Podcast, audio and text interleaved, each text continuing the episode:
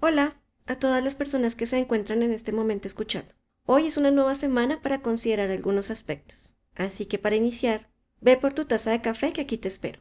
Hoy hablaremos del tema supersónicos sin TV y el futuro del ayer. Ficción o demanda, los ambientes robóticos en la educación. ¿Cómo se aprende a pensar? Tenemos como invitada a Patricia Viviana Ramírez, quien pertenece a la Universidad Católica de Santa Fe. Su trabajo es praxis académica en desarrollo y competencias y políticas públicas y es de Argentina. Para mí es una distinción formar parte de este espacio con una persona como Patricia Viviana Ramírez, con quien hemos interpretado ese análisis de posibles en esa formulación del conocimiento en la educación y la psicología. Partiendo de este vehículo que es comunicar, hace rato que no conversábamos y en ese desarrollo, ¿qué nos identifica hoy? Bueno, una de las cosas que más nos identifica es reconocer la necesidad que tenemos de cambiar los enfoques de la educación, sumando a todas las disciplinas posibles. O sea, ese enfoque multidisciplinario, pluridisciplinario que se necesita para entender que estamos ante un hecho histórico que nos modificó completamente y que nos está pidiendo, nos está interpelando a hacer cosas diferentes. No diferentes por obligación, como nos pasó con la pandemia, sino diferentes porque vemos que el mundo tiene aristas totalmente diferentes y que necesitamos mirarlas a todas quizás desde un enfoque holístico, pero también percibiendo cuáles son las necesidades de los estudiantes, porque no tienen las mismas que tuvimos nosotros, porque hoy históricamente están en un eh, escenario tecnológico que es totalmente diferente al convencional en el que nosotros nos fuimos educados. Por lo tanto, me gusta mucho de un autor decir esto de hackear la educación. Hackear no para corromperla, porque el hacker no corrompe, sino que al contrario, para ver qué cosas están corruptas en un sistema educativo y animamos a hacer la, a hacer la diferencia. Proponerle al estudiante hacer cosas protagónicamente, pero no desde un protagonismo disruptivo, sino al contrario, responsable, consciente, colaborador, empático, poder tener capacidad resolutiva, pero no porque es algo que salió de carambola, sino que es algo que está pensado desde las ciencias, porque al mismo tiempo modifica la ciencia y modifica la cultura. Creo que ahí hay una simbiosis muy, muy importante entre la psicología y la educación, porque se necesita de esos aspectos psicológicos del conocimiento, qué entendemos por cognición, qué entendemos por habilidad, qué entendemos por competencia, que no es la competencia de compito con el otro, sino me siento preparado para convivir solidariamente con el otro, me construyo con el otro, formulo con el otro un mundo, una idea de mundo que es eh, no cerrada, no acabada, sino al contrario, eh, puedo entender que el otro en un sentido altero no es un otro lejano, distinto, eh, que está fuera de mí, sino que es un otro que es un yo que simplemente es diferente a mí. Como le decía, es bastante complejo poder abordar todos los elementos que están dentro de la conferencia, pero intentaremos retomar algunos puntos. Citando este párrafo suyo, la robótica no es una ficción de la era primaria de los supersónicos. Existe una demanda de la razón que visibiliza lo que se vive aún sin comprenderse realmente. Mi primera pregunta es, el déficit en la educación de alcanzarle se señala en una posición hacia dónde. Políticas públicas, currículos. ¿Cómo es mirar hacia el futuro para aprender a pensar?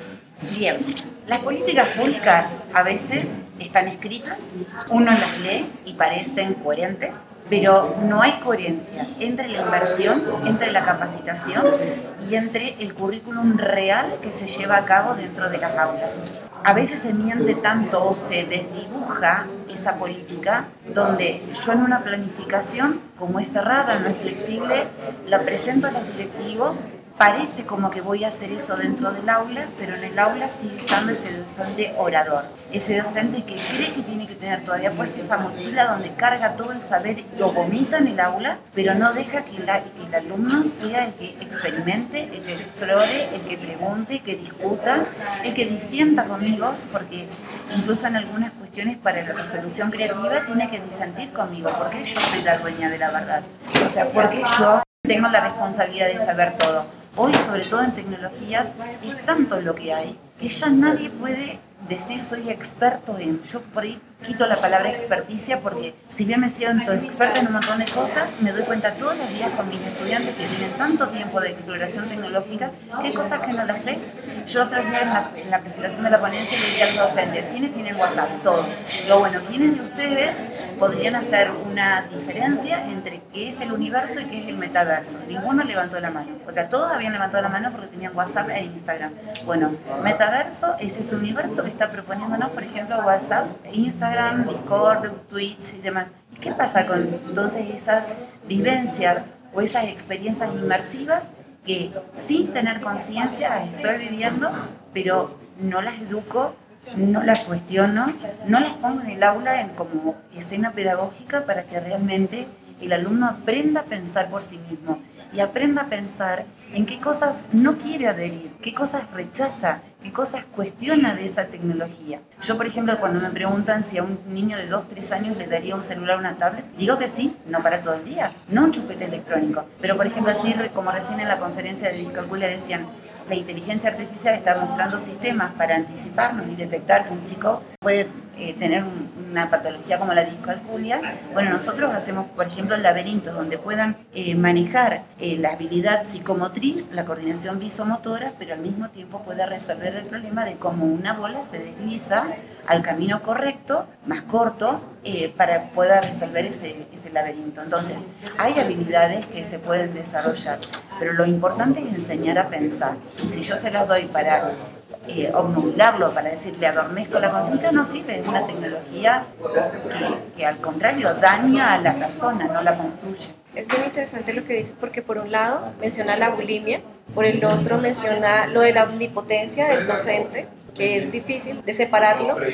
Y lo más importante, lo del discernimiento, la capacidad que tiene la persona que está oyendo para poder diferenciar e identificar esto es lo que yo quiero o esto es lo que yo no quiero o quisiera poder relacionar esto con aquello y qué puedo obtener de eso para aprender.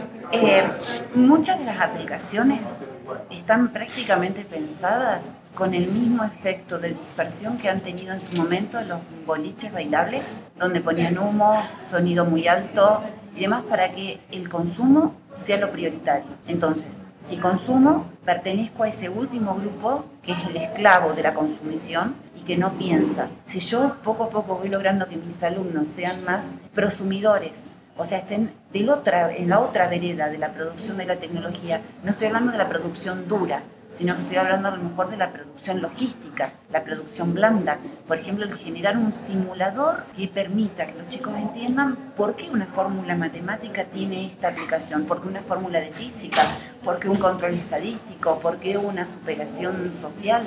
Entonces, lo importante a veces no es el producto que se logre ni los puntos que se suman con ese producto que se logre sino en el estadio que está cada alumno, poder enseñarle a pensar cómo se asume esa tecnología, cómo se hipotetiza, cómo se imagina, cómo eh, se la rechaza, cómo se la cuestiona. ¿Se entiende? Sí. Perfectamente. Mi siguiente pregunta es, ¿cómo podemos situarnos desde el otro lado? Como nos refiere desde ese rincón donde se piensa y se crea la tecnología, exactamente hacia dónde nos encaminaríamos. Lo más importante es no ser un descargador compulsivo de herramientas. ¿Qué nos pasa? Nos pusieron Google para buscar. Entonces buscamos y a veces ni siquiera tenemos que escribir la pregunta, porque basta que estemos hablando con un otro que Google como nos escucha, ni bien eh, prendemos el buscador ya nos sugiere cosas eh, como para mostrarnos. Una de las cosas que tenemos que ver es que hay distintos motores de búsqueda. Entonces, para poder realmente analizar qué herramienta es la que nos sirve, a lo mejor no buscar sobre un solo buscador, buscar en distintos idiomas y con distintos buscadores. Después incursionar en los foros. Hay foros colaborativos muy interesantes que nos dicen no solamente cuáles son las aplicaciones que pueden estar en el orden de que nosotros queremos aplicar, sino que también cuáles son las, los inconvenientes que tienen esas aplicaciones. Por ejemplo, hay aplicaciones que son muy lindas, muy creativas, pero tienen tanta publicidad que realmente hacen que los alumnos también tengan eh, comportamientos disruptivos. ¿Por qué? Porque la empiezan a usar, saltan publicidades, saltan esas publicidades, descargan otra aplicación, entonces empiezan a jugar con esa otra aplicación y lo que nosotros queríamos como objetivo se perdió. Entonces, lo interesante es, primero, un docente que realmente sea buscador, que, que, no consuma lo primero que se le viene a la oferta, sino que realmente lo explore, primero lo juegue él. Yo, por ejemplo, muchas de las aplicaciones las juego yo primero, para ver si realmente, porque a veces algunas tienen niveles y llegaste al nivel 5 o 6 y ahí aparecen cosas que no son convenientes. Entonces de pronto estás recomendando algo y eso no es conveniente en todos los niveles. Hoy por hoy hay muchos esfuerzos que están haciendo grandes corporaciones, por ejemplo, yo utilizo mucho con los estudiantes Scratch. Scratch es del MIT, o sea, de Massachusetts. Es algo que tiene una comunidad muy grande de investigadores y hay muchas propuestas eh, libres online como para que uno las pueda utilizar, y, pero después las pueda resignificar. Y tiene la obligación de declarar de dónde sacó el original, claro. porque así se construye la comunidad.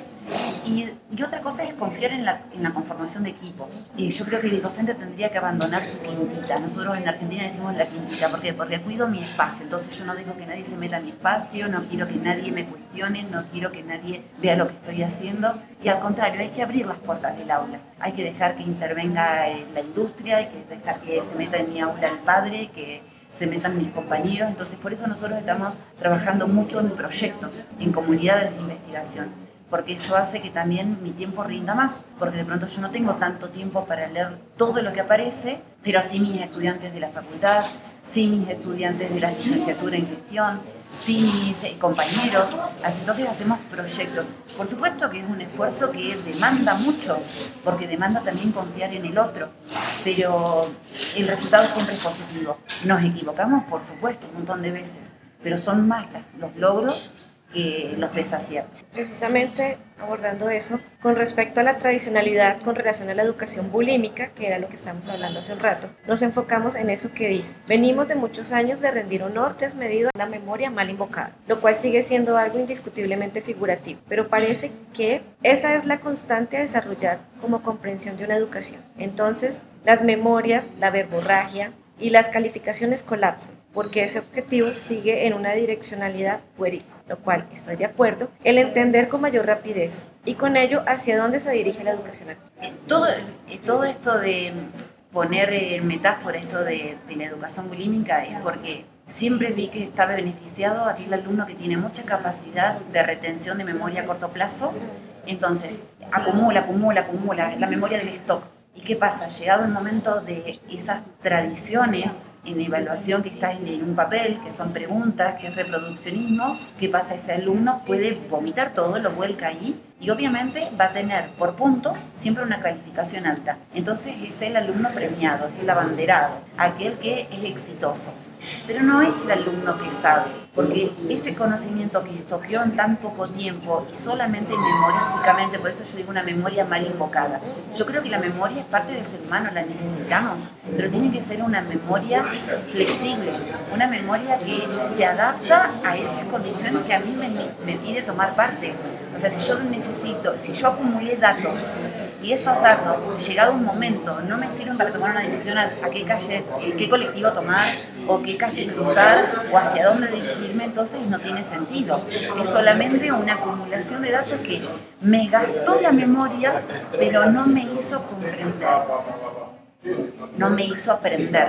Por eso es necesario mirar la educación, aquella donde se cambian los enfoques. Por eso yo digo mucho de la cultura maker, del flip classroom, de poder hacer un visual thinking, de poder hacer un active thinking, eh, porque es necesario que el alumno sea el verdadero protagonista y busque no solamente escuchar, porque aquello que escucha puede llegar a acumularlo en la memoria, pero no, no lo vivenció, no lo hizo, no lo aprendió, no lo aprendió su esquema cognitivo. Entonces, muchas de las herramientas que tenemos con las tecnologías no sirven para eso.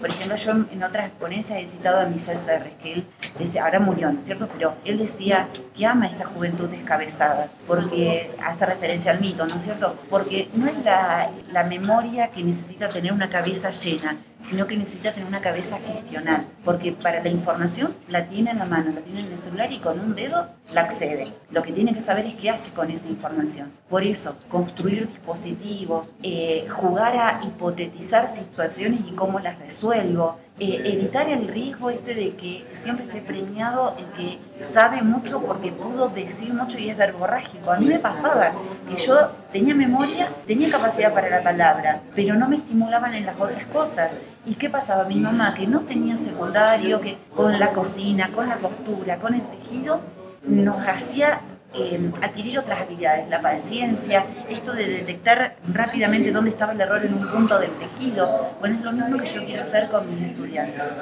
Eh, y de pronto la programación y la robótica me lo permiten, porque ante una misma situación problemática no tengo una sola manera de resolver el problema, sino que puede haber múltiples caminos y todos pueden estar bien. De hecho, yo tuve muchos conflictos en la universidad precisamente con el tema de la evaluación, porque las evaluaciones siempre eran completamente memorísticas. Yo incluso le presentaba opciones al maestro, porque yo me negaba a presentar los exámenes memorísticos. Le decía, pero tiene que haber otra alternativa, pregúnteme oralmente, relacionemos un elemento con otro, porque me parece absurdo que yo le cite lo que usted ya sabe y, además que sí, si yo no le pongo la coma correspondiente, pues definitivamente va a tener un problema. Y toda mi universidad fue conflictiva y pues de hecho la, el bachillerato fue dificilísimo para mí porque me hallaba dentro de la escuela por eso. Entonces, volvemos al mismo punto. Ahora supersónicos desde 1962 a 2062. ¿Estamos a medio camino? ¿Por qué esa relación con el sistema cotidiano? Porque todo lo que nosotros pensábamos que era una utopía, lo de los supersónicos, esto de la teletransportación, las videollamadas, la telemedicina, eh, la, la, ejercitación del ocio, la gimnasia, todo eso era virtual y daba una idea de un confort que era utópico para el momento donde nacimos, porque hace 60 años, pero realmente eh, daba la idea de un mayor orden, de una mayor comprensión, porque tenían problemas, tenían rutinas, tenían discusiones con sus jefes, pero daba la idea como que eh, se encontraban soluciones por acuerdos y que esos acuerdos a veces estaban eh, mediados por tecnologías. Y hoy eso, faltando 40 años para que se cumplan los 100 en donde viven los supersónicos,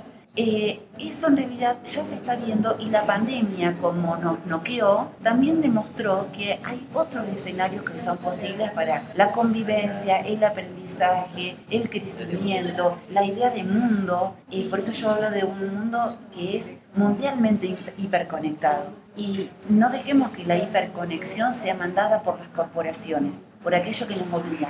Ahí es donde nosotros tenemos que educar en pensar qué tipo de ciudadanía queremos Ahí es donde tenemos que pensar cómo nosotros como seres humanos queremos unirnos al otro. ¿Por qué es interesante vernos? Yo siempre decía que en la pandemia las videollamadas que eran, eh, o las videoconferencias que eran tan negadas por los docentes pre-pandemia, cómo ahí se dieron cuenta cuántas cosas se hicieron visibles. Vi el dormitorio de mis estudiantes, vi quienes realmente les costaba levantarse, vi quienes tenían que convivir con un desorden hogareño y ahí pude también aprender otra especie de empatía, ponerme en el lugar del otro. No era fácil.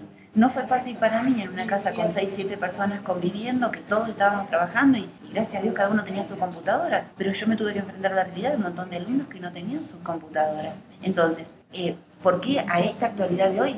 Porque los alumnos, los estudiantes que nosotros tenemos en las escuelas, desde secundaria universidad, la aplicación del FIT la tienen todos descargada en el celular. Es más, yo también la uso salgo a caminar y veo a ver cómo fue mi ritmo cardíaco desde que tuve problemas de presión, a ver cómo es mi ritmo cardíaco, salgo a caminar y a ver cuántos pasos hice. O sea que todo esto que veíamos con los supersónicos hoy se vive, pero a veces se vive sin comprenderlo. Se vive como si estuviéramos con los ojos cerrados y lo aceptamos porque alguien nos está mandando y es una realidad impuesta. Y no debe ser así. Yo no debo, porque es porque tengo Netflix en el celular, pasarme toda una fiesta donde tengo la posibilidad de convivir con otras personas mirando el celular, el WhatsApp, el Netflix, Spotify. ¿Por qué tengo que estar con un auricular? ¿Quién me dijo que eso es lo correcto? Porque es otra manera de que me están diciendo que me tengo que evadir de ese hermano, de ese encuentro fraterno que tengo en la presencialidad. Entonces, niego la virtualidad porque destaco la presencialidad, pero después de mi vida cotidiana la presencialidad es virtual. Entonces somos incoherentes, somos incoherentes. Sí. Citando ese artículo, hoy nos invita a pensar si la ficción del ayer no es la demanda de un hoy que ya se escapó al futuro. ¿Qué pasa con esos ambientes de ser, participar, trabajar, disfrutar y convivir que sí están robotizados. Los percibimos, los comprendemos, educamos para ser parte de la cultura que genera cultura, educamos para un aprendizaje emancipador que empodere al futuro ciudadano y lo equipe para la participación democrática y responsable o simplemente somos usuarios de lo que ha llegado, tecnológicamente hablando, sin medir consecuencias. ¿Será que tampoco nos sentimos obligados a disentir con aquello que no deseamos adoptar por modas o imposiciones de las grandes corporaciones? Son múltiples preguntas, una más compleja que la anterior. Sin embargo, es evidente que somos copartícipes del uso de la tecnología, pero no de lo que llega a representar, cómo eso llega a interpretar como estructura social a mediano y largo plazo. ¿Cómo nos lo podría describir? Bueno, a ver, por ejemplo, eh, en Argentina tenemos docentes que eh, tienen materias a cargo eh, de construcción de conocimiento y ciudadanía,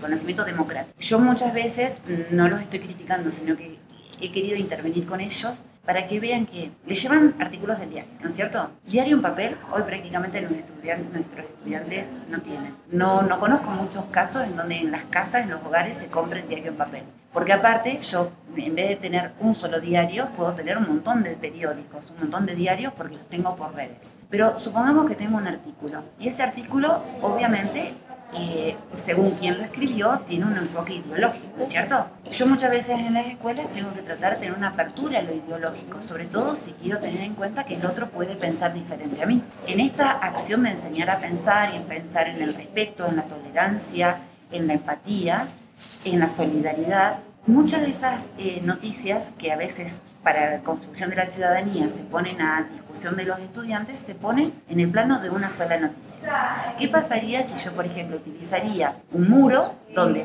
tengo esa noticia de ese autor, pero tengo noticias que, sean, eh, que lo diversifiquen ese pensamiento y de donde no solamente las voy a leer, sino que las voy a reinterpretar, las voy a reescribir y en los mismos foros públicos que esos periódicos habilitan en las aplicaciones, poder hacer participación. Entonces no estoy hablando solamente de la participación ciudadana, sino que le estoy diciendo al estudiante, vos como un ciberciudadano ya tenés una vía habilitada, gratuita, donde vos podés hacer tu participación democrática y expresar tu opinión. Pero no expresar tu opinión de me opongo porque me opongo, sino, a ver, claridad de lenguaje, eh, asertividad, eh, respeto, o sea, disentir pero en el respeto, porque todas estas aplicaciones que están disponibles, eh, también tengo que, para poder decir algo, que tengo que identificarme. Entonces ahí aparecen otras cuestiones. No esconderme detrás de una pantalla, no decir aquello que yo no diría en un cara a cara, no decirlo detrás de un avatar, que a veces es lo que proponen algunos universos, ¿no? Sí. vivir de avatares sino que dar yo mi cara, mi persona, poder poner mi posición, pero claramente.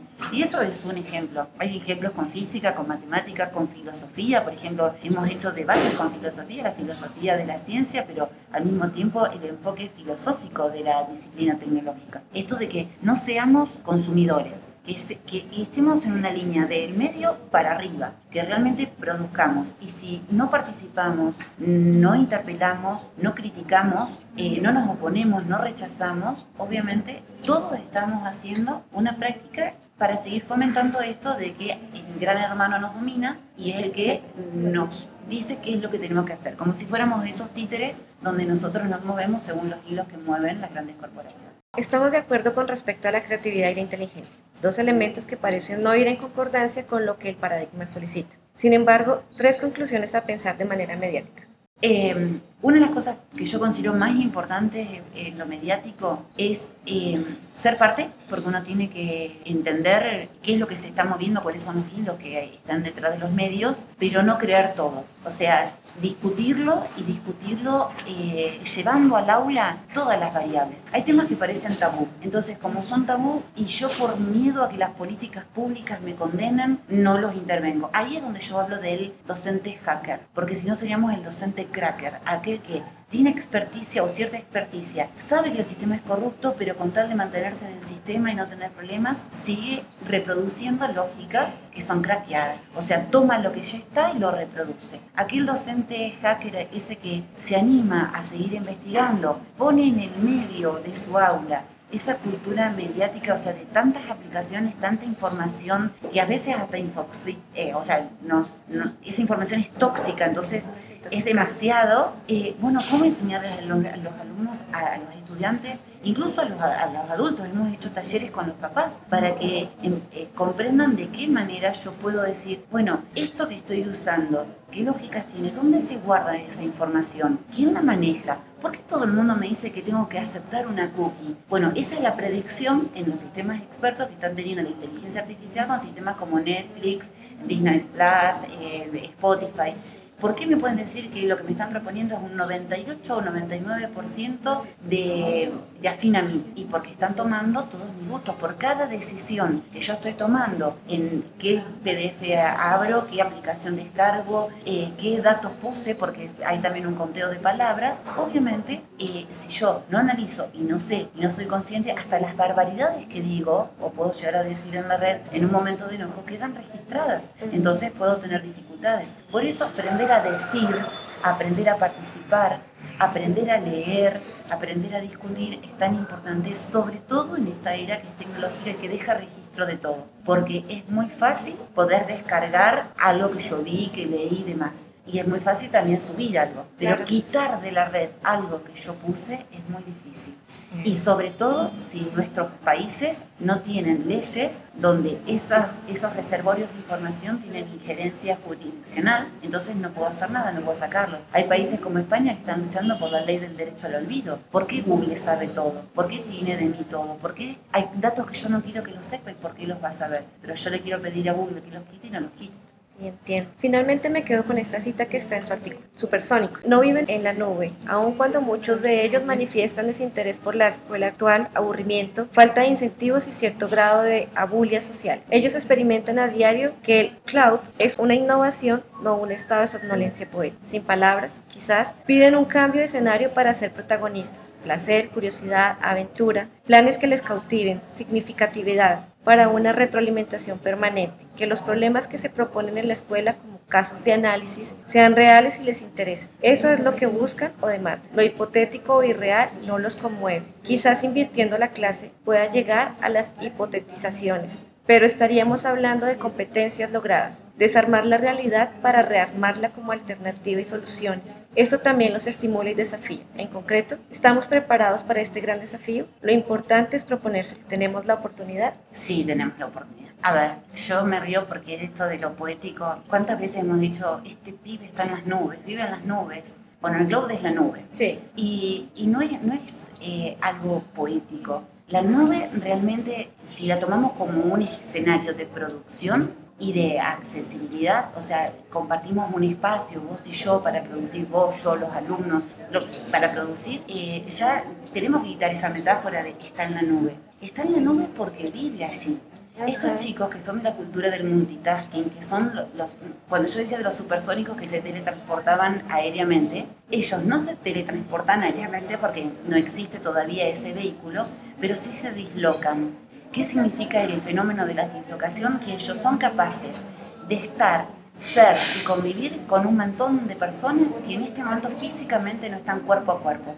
Por lo tanto, ¿qué nos está valiendo hoy? ¿El cuerpo o la persona? ¿Quién es la que está construyendo identidad en esta ciberconvivencia? ¿La persona o el cuerpo? Porque a veces estamos tan enfrascados en esto de cuerpo, el género y demás, que no digo que no sean válidos, pero estamos tan enfrascados en eso que nos olvidamos de la persona, de esa manera de ser, de convivir, de participar, de interpelar, de incluso aprender. Eh, yo lo veía como una experiencia de uno de mis hijos, el más chico, que había hecho una eh, experiencia de inmersión en Nueva York para aprender mejor el inglés y le tocó convivir todos los días con un chico japonés. Obviamente tenían que comunicarse en un idioma que para ninguno de los dos era nativo. Claro. Pero estuvieron 18 días conviviendo, pero hace ahora cuatro años que se comunican a diario y no por temas eh, curricularmente educativos, pero van cambiando canciones. Mi hijo aprendió a cantar en japonés. Yo no entiendo nada, pero él aprendió a tocar la guitarra y a, eh, eh, aprendió muchísimo sobre lo que es el anime, la manga y demás aprendió sobre la cultura japonesa. Es más, logró que nosotros, mi esposo y yo, empecemos a ver eh, películas japonesas para entender cómo era eso de la idiosincrasia también japonesa. Porque ellos parecen siempre que son los buenos en todo y nosotros, los argentinos, los los malos en todo. Entonces, a ver, esto de, vivir en la nube eh, es sumar a la realidad que tenemos un espacio que lo podemos recrear a gusto y lo podemos crear, recrear con un montón de personas que no necesariamente están en nuestra aula cotidiana. Entonces, esos supersónicos, aquellos que se mueven a la velocidad de la luz, porque del sonido, realmente están en nuestras aulas, porque tienen tantas habilidades procedimentales ya construidas y con esas habilidades eh, procedimentales se les aumentó la curiosidad por saber sobre otras aplicaciones. Y eso hace que, independientemente qué dominio del lenguaje materno tengan, puedan comunicarse con otros y obviamente tienen que traducir, para eso usan traductores y se les abre la cabeza en esto de aprender a pensar con otros desde otras realidades. Entonces, ¿qué problemas les interesan? No aquellos que son hipotéticos, irreales, pero nosotros hicimos la experiencia, por ejemplo, en la Olimpiada. El primer eh, ejemplo que yo les puse, digo, ¿quién se subió alguna vez a una calecita? Todos levantan el carrusel, todos se levantan. Digo, bueno, ¿qué es? ¿Es una máquina simple la calecita? Digo, pero no vieron física ustedes. Entonces empezamos, sí, bueno, ¿dónde en la casa usted tiene una calecita? No, ¿seguro no tiene una calecita? Digo, bueno, a ver, ¿quién de tiene un ventilador de techo? Es una calecita invertida. Es un eje que mueve un disco para que las paletas se muevan. Esa es una máquina simple. Bueno, ¿cómo la podemos desarrollar? Ahí empieza la cultura maker, ahí empieza el enfoque team. Ahí ellos, con sus dudas, sus inquietudes, sus curiosidades, buscaron cómo construir robóticamente un dispositivo que pudiera emular este movimiento según la idea que los autores de física muestran que es una máquina simple. Entonces, eso es un caso de la vida cotidiana. Entonces entendieron que una máquina transportadora de alimentos es una máquina simple, que un ventilador de techo, que un sistema de portones automáticos. Entonces, ahí dimensionaron la ciencia vivida, la cotidiana, pero desde el lugar de la producción. Ellos pudieron hacer esos dispositivos con juguetes como Raquel.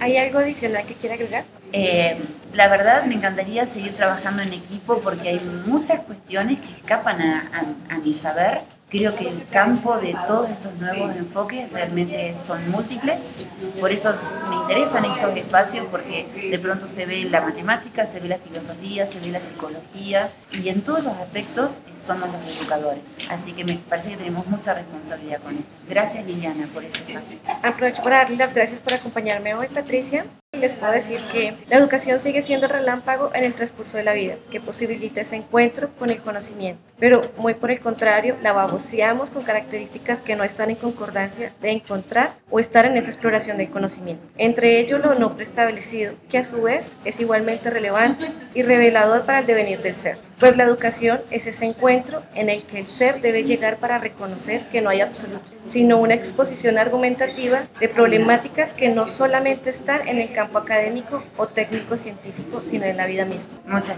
gracias. Espero haber vinculado significados que nos acompañen constantemente y dejar abiertas más preguntas, unas que nos permitan constituir nuevas razones para estar aquí. Que tengan una pasible semana y hasta una próxima oportunidad.